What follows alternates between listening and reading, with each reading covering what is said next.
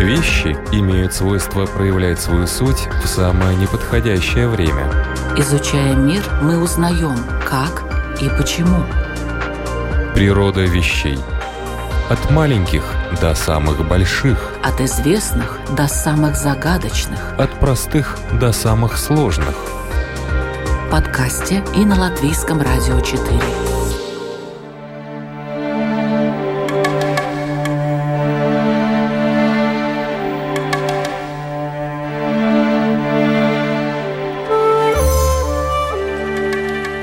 Приветствую вас, дорогие мои любители, узнавать новое об уже известном. Я ведущая программы «Природа вещей» Людмила Вавинска и моя гостья Анна Семида. Уже ждем не дождемся, когда вы усядетесь поудобнее, чтобы начать свой рассказ. Журналист, редактор, переводчик, член жюри международного конкурса «Хайку» на русском языке и автор паблика «Хайку Дели» Анна Семида уже, конечно, знакома нашим постоянным слушателям по ряду выпусков о временах года в Японии. И да, сейчас она в Риге, поэтому запись этого выпуска ведется в студии Латвийского радио 4, что очень приятно. Здравствуйте, Анна. Здравствуйте, Людмила. Спасибо большое за приглашение. Так приятно быть в студии и, наконец-таки, вот сидеть лицом смотреть, к лицу. Да, смотреть, смотреть и разговаривать. Да. Ну, а разговор у нас пойдет, конечно, о Японии –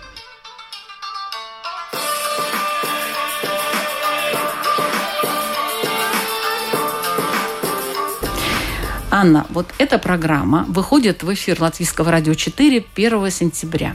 А с чем у вас ассоциируется этот день? Ну и сентябрь в целом как у всех, мне кажется, советских детей, 1 сентября у меня ассоциируется со школой и первым учебным днем. И надо сказать, что я, конечно, вот очень любила школу, и даже за год до поступления уже горела желанием идти в школу, собирать портфель. Так что, по большому счету, я школьные годы вспоминаю с нежностью.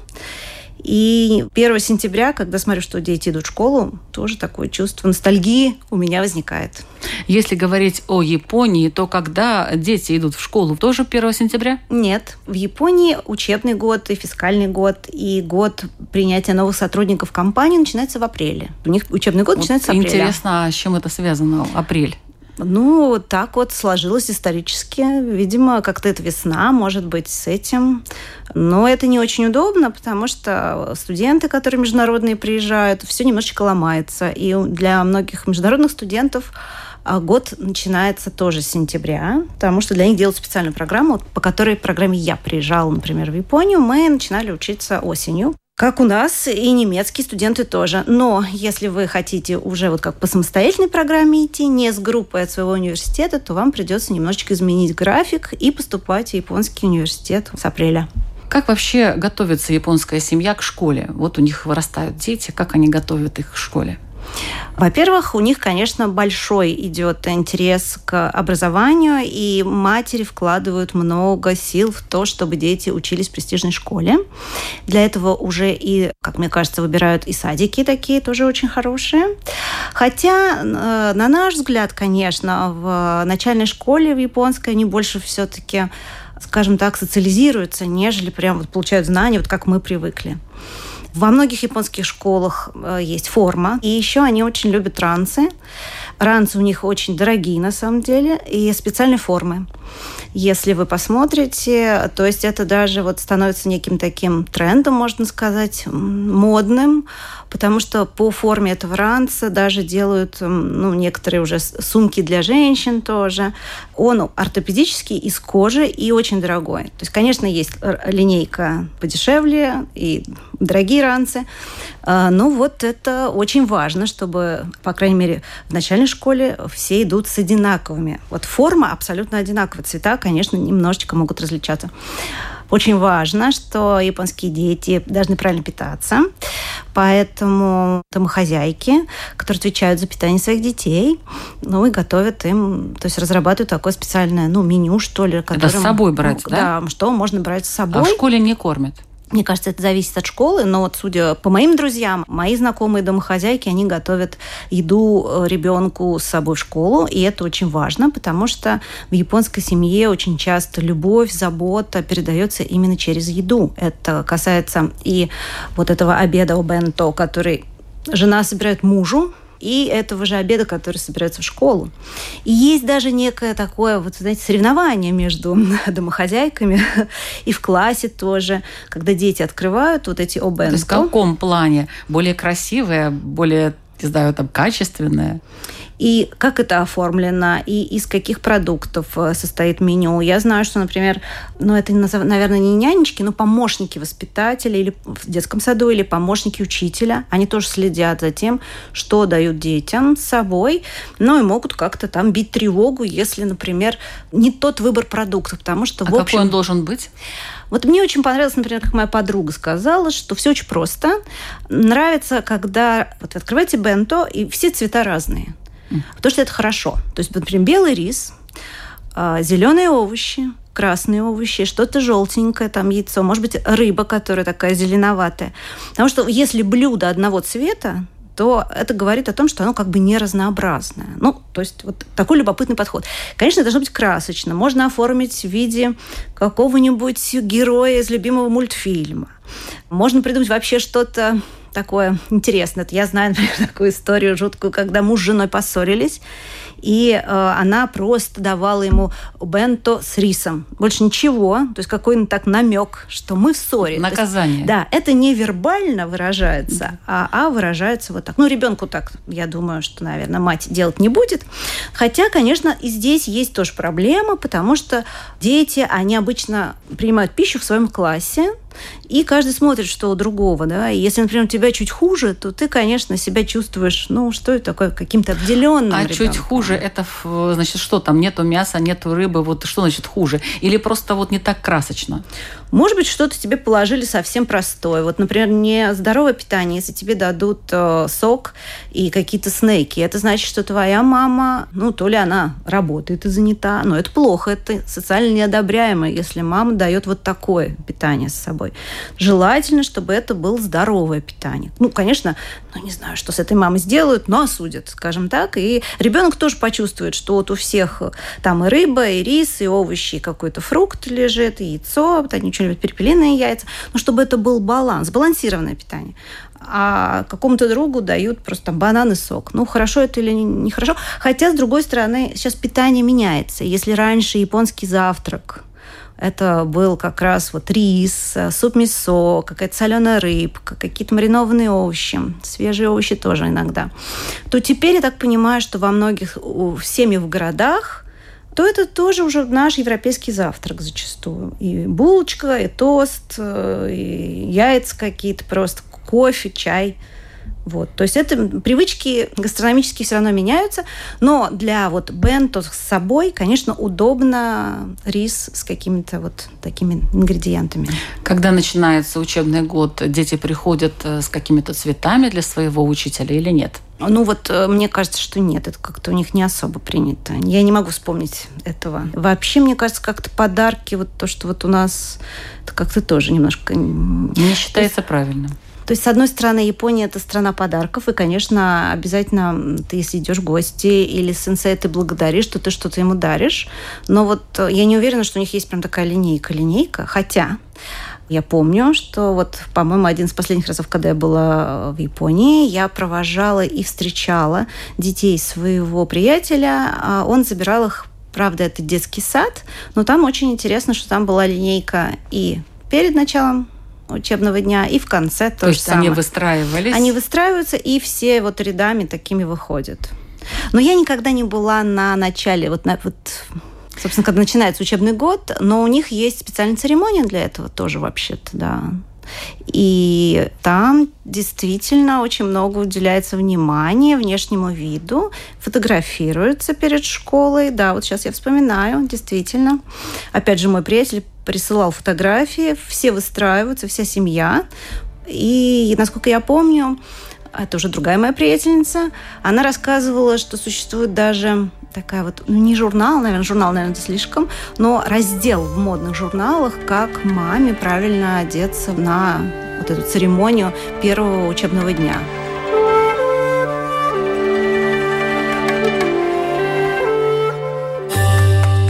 Природа вещей.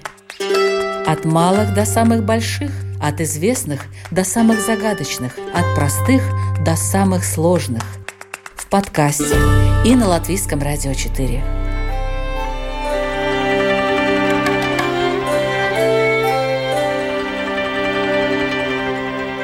Как сейчас, вот сегодня, выглядит японская семья и всегда ли она такой была? Да, очень интересный вопрос, потому что как бы семья это всегда такая микромодель общества. То, что вот мы понимаем под э, современной японской семьей, которую мы видим в кино, в каких-то сериалах, это все сформировалось после войны и под воздействием экономики, так называемой экономическое чудо Японии когда стало понятно, что, например, мужчина один может в состоянии прокормить семью, и поэтому женщина зачастую, когда она выходит замуж, она не продолжает работать. То есть она занимается, собственно, хозяйством, и обычно, даже если вы не стеснены в средствах, э, не очень хорошо брать помощников по хозяйству. То есть вот домохозяйка японская – это полноценная работа. Как вот в японских компаниях до последнего времени, сейчас система немножечко расшатывается, была система пожизненного найма, что после университета, если ты поступаешь в компанию, то ты уйдешь на пенсию из этой компании. То есть не бегают из одной компании по другой. И у женщин было ощущение, что вступая в брак, они тоже вот это пожизненный найм, это такая работа действительно, потому что ты должна убирать дом самостоятельно, должна следить за детьми, заниматься их воспитанием, смотреть, э, все ли выполнено как домашнее задание. И более того, женщина является таким министром финансов в семье. Зачастую, не, не во всех семьях, сейчас смотрю, тоже эта система расшатывается. Муж приносит зарплату жене, и она каждый день выдает ему какую-то сумму на личные расходы. Это Жена все... выдает? Жена, да. Вот, и это так регламентируется. Обычно один или два ребенка – но в Японии сейчас очень снижается количество детей. Вот я недавно то есть недавно перед программой как раз специально решил посмотреть, какое количество детей вот от общего населения Японии. Получается меньше 12%. То есть Япония действительно стареющая страна, и японцы не спешат заводить детей. И связано это, конечно, наверное, с какими-то высокими ожиданиями. Вот как я уже сказала, что если женщина выходит замуж, то мужчина должен как бы обеспечить ее детей. Не каждый мужчина сейчас в Японии способен, ну, то есть экономика уже немножечко не такая. Ситуация изменилась, и зачастую многие в многих семьях уже работают оба родителя. Но тут вот такая все-таки есть разница, что если мужчина идет на полный найм, то есть это вот от рассвета до заката, тем более в японских фирмах переработки, то женщина идет на посменную работу или неполный рабочий день, чтобы иметь какие-то еще средства лишние. Но получается, что все-таки она финансово зависит от супруга вот как ни крути. Поэтому японцы, на самом деле, ни, те, ни мужчины, ни женщины не стремятся к раннему вступлению в брак, поскольку это означает очень большие финансовые и всякие другие ограничения. Сейчас, опять же, вот по последним данным, средний возраст вступления в брак для женщины приближается к 30 годам, а мужчин 31, то есть к 32, то есть не спешат. И очень многие не заводят детей.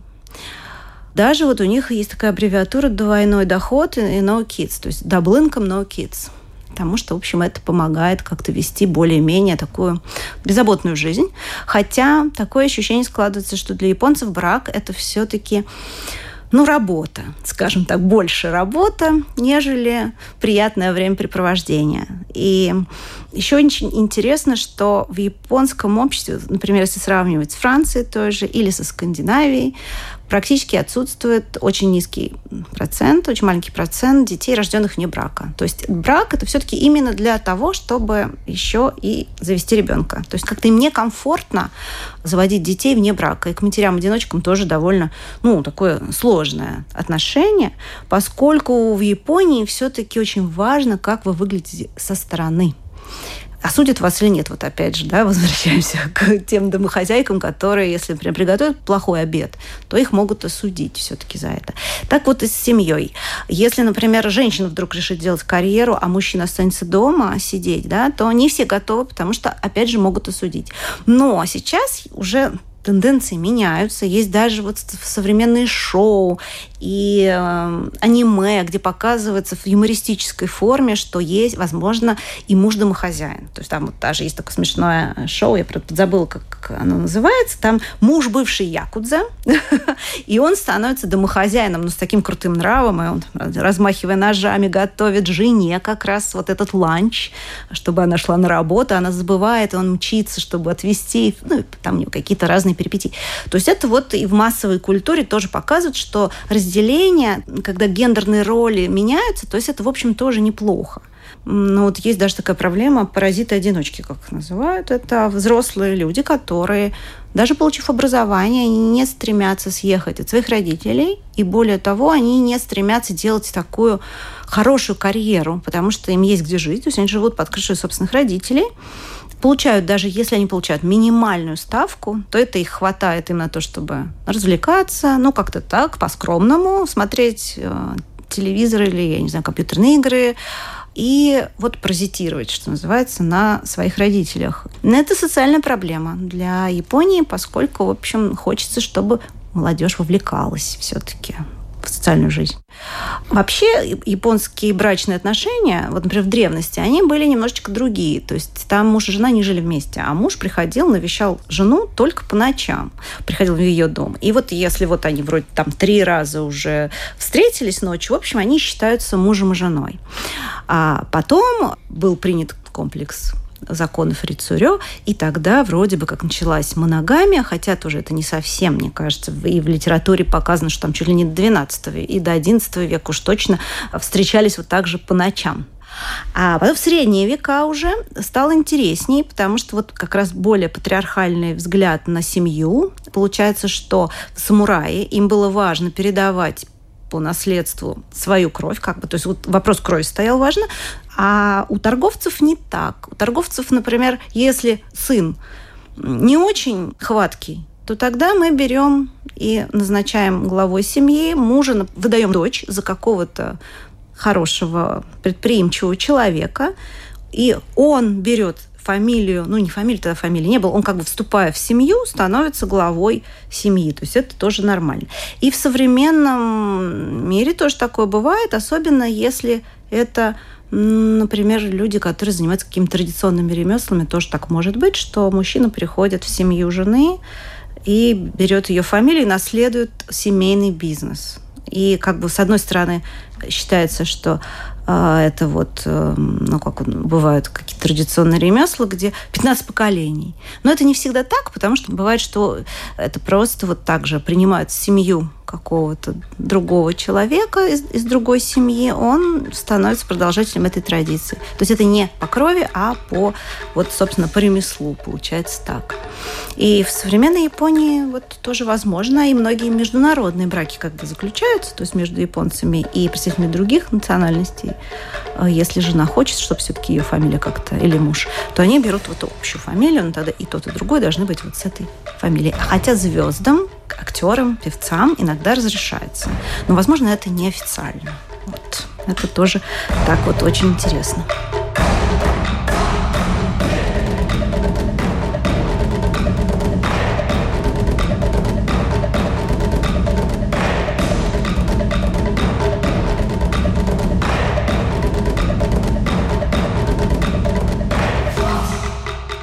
Хочу напомнить, что сейчас вы слушаете программу «Природа вещей». Сегодня мы с Анной Семидой, переводчиком, журналистом, редактором, специалистом по японским хайку, говорим о японской семье и детях.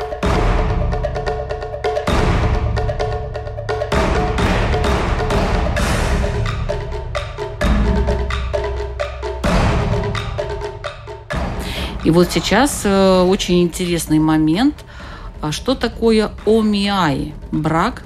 Сговору? Да. В средневековой Японии это вообще считалось правильно, потому что тогда не было концепции романтической любви, э, и влюбленные не так, чтобы выбирали по своему зову сердца, а существовала специальная такая церемония, когда их знакомят для создания брака, потому что это была выгодная как бы сделка для двух домов, и важно породниться и, в общем, ничего не потерять. И считается, что где-то до 1930 года, то есть уже в 20 веке, в начале 20 века, это было еще очень популярно. И где-то только к 60-м годам все это пошло на спад. И концепция романтической любви, когда молодые могут выбирать партнера по собственному желанию. Но вот тут очень интересно, потому что даже вот я, когда училась в 90-е годы, и многие представители, скажем так, зажиточных семей говорили о том, что у них есть эта проблема, и что не всегда могут а, они, собственно, по своему желанию выбирать себе партнера, и очень часто все равно родители пытаются сосватать вот это сватовство, оно есть. Э, иногда срабатывает, иногда не срабатывает, э, но тем не менее все равно это еще можно встретить и в современной Японии. И еще, конечно же, к этому обращаются те, кто не может самостоятельно найти партнера, если он уже решил, да, почему нет. Ну, то есть, конечно, это не Тиндер, как вот в современном мире, а что-то более традиционное и устроено это более изящным образом, но по факту, конечно, вот то же самое. Человек, который занимается этим, он должен э, изучить историю семьи, предоставить всю информацию. Это прогрессивным, например, западным людям кажется немножечко дико. Потому что даже вот если ты хочешь вступить в брак с представителем японской семьи, и эта семья ну, не, не очень простая, то будь готов к тому, что изучат всю твою родословную под лупой, посмотрят, потому что им это очень важно все-таки понимать, какой человек к ним приходит в семью. Но есть же еще три вида японской свадьбы. Да, вот как вы думаете, это вот связано? Я даже не представляю, не представляю. Какие виды, да? Интересный вопрос. Но на самом деле у нас свадьба э, есть светская и есть религиозная. А в Японии вот любопытно, потому что сами японцы пишут, что изначально то, про что я вам рассказывала, когда мужчина по кровам ночи прокрадывался к своей супруге, это не было связано ни с какими религиозными обрядами. И когда они уже решали там жить вместе, по большому счету это просто устраивался банкет, наверное, в доме жениха, насколько я помню. Где-то сто лет назад появился религиозный аспект, то есть можно было, например, отпраздновать свадьбу по синтаистскому обряду. Тут вообще очень любопытно, что если у современных японцев спрашивают по поводу их религиозности, то выясняется, что религиозных людей в два раза больше, чем населения Японии. Но это вот такие шутки нам рассказывали в университете, когда я училась. Почему? Потому что в Японии есть приверженцы синтоизма, а есть приверженцы буддизма, а есть приверженцы того и другого. И поэтому вот получается вот такое наложение. И на самом деле, что современный японец, он может исповедовать любую религию, и он может выбрать для своей свадьбы тоже совершенно любую любую церемонию. Хочешь по синтоистскому обряду, даже если ты буддист, а может быть, ты вообще там, ну, ну, хотя мне сложно сказать, что, мне кажется, все японцы и синтоисты, и буддисты практически. Можешь и синтоистскую свадьбу, и буддийскую свадьбу, можешь и христианскую свадьбу. Как вы думаете, вот э, по какому пути, пути идут большинство, больше... да, вот если бы я вам задала этот вопрос. Я думаю, синтоисты? Нет, вы ошибаетесь. Самая популярная – это христианская церемония. Вот это удивительно. Да. Тем не менее, синтаистский обряд тоже красивый. И, э, пожалуйста, бывает так, что свадьба может длиться несколько дней. И может быть фотосессия и в традиционной одежде, то есть по синтаистскому, скажем, обряду, а потом фотосессия, например, в европейском наряде. И то, и другое. И разные цвета могут быть у кимоно тоже, потому что нам кажется, то есть на самом деле это по большому счету зависит от невесты мне. Вот, вот как она хочет, вот она как себя видит. Она видит себя на свадьбе в кимоно или она видит себя вот в платье вот в таком западном стиле принцессы и она выбирает. И кимоно могут быть разными, потому что у нас складывается ощущение, что только белое, но не обязательно белое. Белое это, конечно, тоже очень распространено и связано с какими-то такими же, наверное, ощущениями, как и в европейской традиции, чистотой, невинностью. А почему именно с белым ведь связано все-таки и культ смерти вообще-то в Японии? Ну вот свадьба может быть и в белом кимоно, и в черном кимоно, mm-hmm. и в цветном кимоно. Прямо так вот они... Вот, вот выбираешь, как тебе больше нравится нравится. И, конечно, ну, нам, европейцам, приятно увидеть скорее свадьбу вот, по синтоистскому обряду. Тем более, что э, вот синтоизм в японской культуре больше отвечает за радостные события жизни, рождение, брак, а буддизм а, за смерть. То есть даже так вот в разговоре называют, что это ну, такая религия смерти, похорон. То есть похороны обычно по буддийскому преданию. Но говорят, что бывают и вот буддийские церемонии свадебные. Я, если честно, не видела никогда, а вот синтаистские очень часто можно увидеть, даже если ты просто идешь в какой-то храм. Еще мне очень нравится, что принято дарить э, денежные подарки и вообще в японском обществе все так регламентировано, что тоже удобно. С одной стороны, может быть, кажется слишком формально, а с другой стороны, четко вы знаете, например, что если свадьба, то вот если вы друг невесты или жениха, то вы заплатите 30 тысяч йен в свадебный подарок. То есть это, это стандарт? Да. Это стандарт. Ну, ну приблизительно. Там, 25-30. Это где-то 220-250 евро. Если вы родственник, то вы должны заплатить 60 тысяч йен. Это где-то 500, 550 евро. Все подношения в красивых конвертах, безусловно. И еще очень интересно, что гости, у гостей тоже есть определенные униформы, можно так сказать. И она практически не отличается от похоронной свадьбы, если вы гость. Вы одеваетесь одинаково, все в черном обычно идут, и никогда не знаешь, вот ты видишь толпа, если там невесту, ну, может быть, они уже как-то отделились, или они идут, э, не знаю, невеста, может, с женихом едут на чем-то, а гости идут, то ты никогда не можешь понять. То ли посочувствовать, то ли порадоваться. Да, вот это принято в таком, ну, скорее, строгом ключе одеваться. Еще это сделано потому, что ну, невеста должна быть все-таки самой красивой девушкой, а гостям, ну, не очень хорошо уж прям так выделяться. Такой вот я тоже мне не читала, и мне кажется, что это вполне справедливо и очень правильно.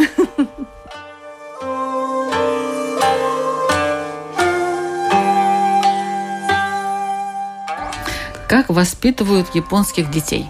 Это такой вопрос интересный, многих волнует. Есть же, да, такое мнение, что до трех лет, по-моему, они, или до шести. Как будто бы, да. Да, до шести как будто бы все, разрешают. все разрешают. Но если посмотреть на японскую семью, то мне кажется, что, конечно, более снисходительно относятся к шалостям, ко многим вещам, особенно если дети маленькие. Действительно, пока вот они малыши, конечно, там не кричат. Тут как... У нас часто можно услышать, что родители могут и покричать, и причем и в общественном пространстве. А, ну, в Японии нет, потому что это, опять же, ты будешь осуждаем. Очень важно, как ты выглядишь в глазах других. Но тут еще такой интересный момент, что если вот у нас родители очень любят хвастаться своими детьми, и рассказать, а вот моя-то вот получила пятерку, а вот она выиграла здесь, а вот здесь она сыграла, например, вот в таком концерте приняла участие или, или прекрасно танцует то у японцев э, это как раз наоборот. Детей хвалить прилюдно, особенно своих, ну это вообще не очень хорошо. То есть наоборот, как-то вот надо, ну как-то выйти, обойти эту тему. Неправильно это. Точно так же считается, что и обнимать, целовать опять же, вне дома, это тоже не очень хорошо, проявление таких чувств. Поэтому у многих складывается ощущение, что, с одной стороны, вот к маленьким детям очень все дозволяется, и нежные отношения, а, но в то же время вроде бы как какая-то такая холодность между членами семьи. Но тут, конечно, от семьи тоже зависит, у кого как. Но в целом, мне кажется, что внутри дома вот эти вот обнимания и похвала, они как-то больше выраженное, а вне дома нет, потому что это вот считается не очень хорошо. А как должен себя вести сам ребенок? Сам ребенок вообще, мне кажется, у них они хорошо себя ведут по большому счету. Может быть, потому что они смотрят, как ведут себя родители, и они очень дисциплинированные. Меня, например, поразило, опять же, когда я была в гостях у своего приятеля, у которого трое мальчиков, мало-мало меньше, вот, что все равно вот они приходят домой, как они аккуратно складывают свои вещи.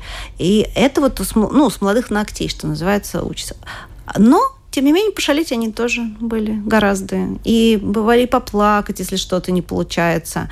И я поняла, что, в общем, нет, они тоже очень эмоциональные. Если в школе что-то вот не получается, вот он пришел, он очень устал, он может поплакать. И, конечно, мама его будет утешать, но это будет вот именно дома. И уже вот, например, я была в гостях, когда уже привыкли, что я дома, и уже вроде бы как я свой человек. У них вот все-таки вот это есть большое разделение на вне и внутри. И что, ну, посидели, конечно, мама пообнимала, вместе они поделали уроки. Все хорошо. Вообще в японской семье считается, что с одной стороны, наверное, девушка должна научиться готовить, но с другой стороны, опять же, многие мои знакомые говорят, что рецепты ты должна перенимать от своей свекрови, потому что ты будешь готовить для мужа, опять же, вот этот переход из своей семьи в чужую, поэтому не, не у своей мамы ты больше учишься, а больше учишься у свекрови. Ну и сейчас, опять же, конечно, все заточены дети под обучение, и не могу сказать, что они прям так готовят-готовят. Но и в японской школе, например, там нет уборщиков, поэтому все дети учатся убираться в свой класс, всегда они убирают самостоятельно, поэтому и в чистоту в доме они тоже в своей комнате обязательно поддерживают. И все равно есть какая-то иерархия в семье. То есть даже в языке нельзя сказать, что просто ты моя сестра или ты мой брат. Всегда будет понятно, старший брат или младший брат. Просто понятие брат и сестра, ну, как бы, в общем, ну, нет. То есть ты четко знаешь, и если ты младший брат, то ты слушаешься старшего брата. Конфуцианское влияние, что в семье есть некая иерархия. Давайте о хорошем, о да. японских детских праздниках. Да, это вообще одна из моих любимых тем, и можно сказать, в каком-то смысле. Когда вот я узнала, например, о этих детских фестивалях, это у меня стало таким триггером тоже. Мне захотелось посмотреть, во-первых, как это в Японии все выглядит, и настолько все это очаровательно. Их несколько этих праздников. То есть первый праздник – это если мы говорим по сезонам, он э, в марте, 3 марта. Вообще традиционные японские праздники легко запомнить. То есть первый день первого месяца – это 1 января, да, то есть это Новый год. А потом третий день третьего месяца – это, собственно, март, праздник э, девочек – Хина Мацури. А, он очень красочный. Девочек наряжают в кимоно, традиционную одежду. А в доме, где есть девочки, выстраивают такую специальную лестницу, которую покрывают красным сукном. И там выставляется такая композиция из куколок Хина, которые сделаны как император, императрица, пажи, музыканты. И в зависимости уже от возможности семьи, потому что все-таки это довольно-таки дорого, то там может быть вообще весь двор полном составе, все придворные, включая какие-то повозки, какие-то чайную утварь, фонари и цветы. А, ну, можно и скромно, можно только император и императрица. Вот это все выставляется. Дети ходят друг к другу в гости, смотрят на то, у кого какие куклы. И это, конечно, такая большая радость мартовская. И девочки тоже учатся ну, как-то принимать гостей, ходить в гости, получать угощения. Вот это один из праздников. Потом следующий праздник идет пятый день пятого месяца. Потому что вот эти нечетные числа, они благопожелательные э, в Японии, это из китайской нумерологии еще идет. Это праздник детей.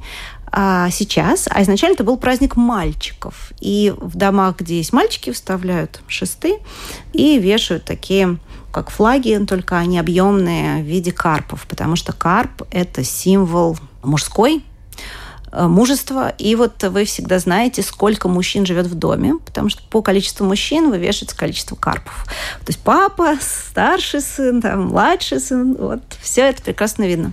А сейчас почему-то решили этот праздник сделать праздником детей вообще, но, тем не менее, он все-таки больше считается праздником мальчиков. И мальчиков наряжают тоже в традиционной одежде, фотографируют, как и девочек тогда 3 марта.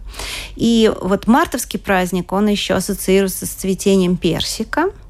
И персик поэтому является символом женственности, а майский праздник, он совпадает с цветением ириса, и ирис считается поэтому мужским праздником. Потом уже осенью это есть праздник Сити Госан. Это дети трех 5-7 лет. А опять же, в традиционных нарядах они совершают паломничество в храм. Этот праздник тоже очень любят туристы. Э, потому что если вы придете в любой храм, то вы увидите прекрасно наряженных детей, с которыми они как куколки, конечно, совершенно.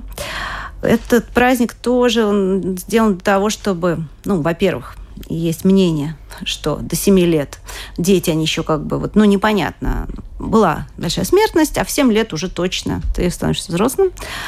Мальчики учатся одевать, опять же, традиционный мужской наряд, девочки укладывать волосы, традиционный женский наряд.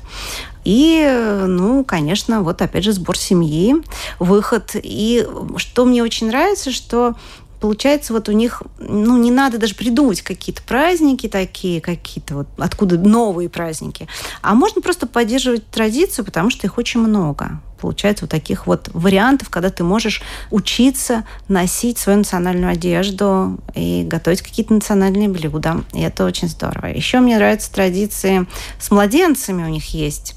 По-моему, там на седьмой день младенцу дают имя, и это тоже связано с походом в синтеизский храм, потому что ну, все радостно, это синтеизм. А, и тут очень интересно, потому что раньше в Японии детское имя это одно, а взрослое имя другое. Сейчас, конечно, уже вестернизировались, с каким именем рождаешься, с таким ты идешь по жизни. Ну, вот э, тебе дают имя и э, такая небольшая церемония. А еще одна очень классная церемония, связанная с детьми, она называется «Первая проба продуктов». На сотый день жизни, когда ребенок, конечно, еще ничего не может попробовать, но тоже устраивается синтаистская такая церемония, выкладываются разные продукты с разными благопожелательными символами или просто с какой-то символикой, условно, что если это слива, это значит, что ребенок, у него всегда будет запас э, еды, он не будет голодать. Или там еще камни кладутся, чтобы зубы были твердые. Рыба, суп, всякие разные другие закуски. И по чуть-чуть это просто дается попробовать. Не для того, чтобы ребенок съел, а есть такое, во-первых, ощущение, опять же, что через культуру еды ты познаешь многие вещи. А во-вторых, э, как вот они сами японцы говорят, что очень важно, чтобы ребенок не боялся пробовать разные вкусы. И если вот в таком младенчестве, ну, 100 дней всего, да, ребенку, что он там вообще понимает, но он уже попробовал э, вот разное-разное, то вот это тоже, опять же, вот как бы сбалансировано, сбалансированный вкус. Вообще они очень любят воспитывать вкус, вот через еду многие вещи передаются. Мне кажется, что это тоже очень классная такая вот придумка.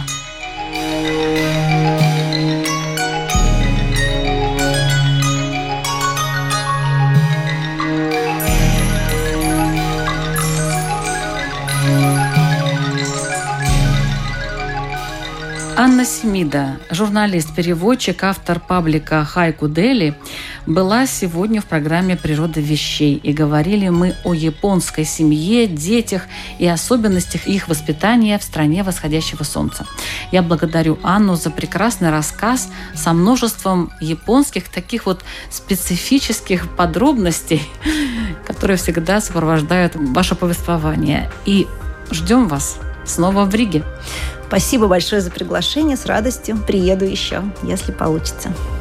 Все выпуски «Природа вещей» вы можете найти на страничке lr4.lv и в подкастах. А я, Людмила Вавинска, прощаюсь с вами всего на неделю. До встречи на волнах Латвийского радио 4. Вещи имеют свойство проявлять свою суть в самое неподходящее время. Изучая мир, мы узнаем, как и почему. Природа вещей –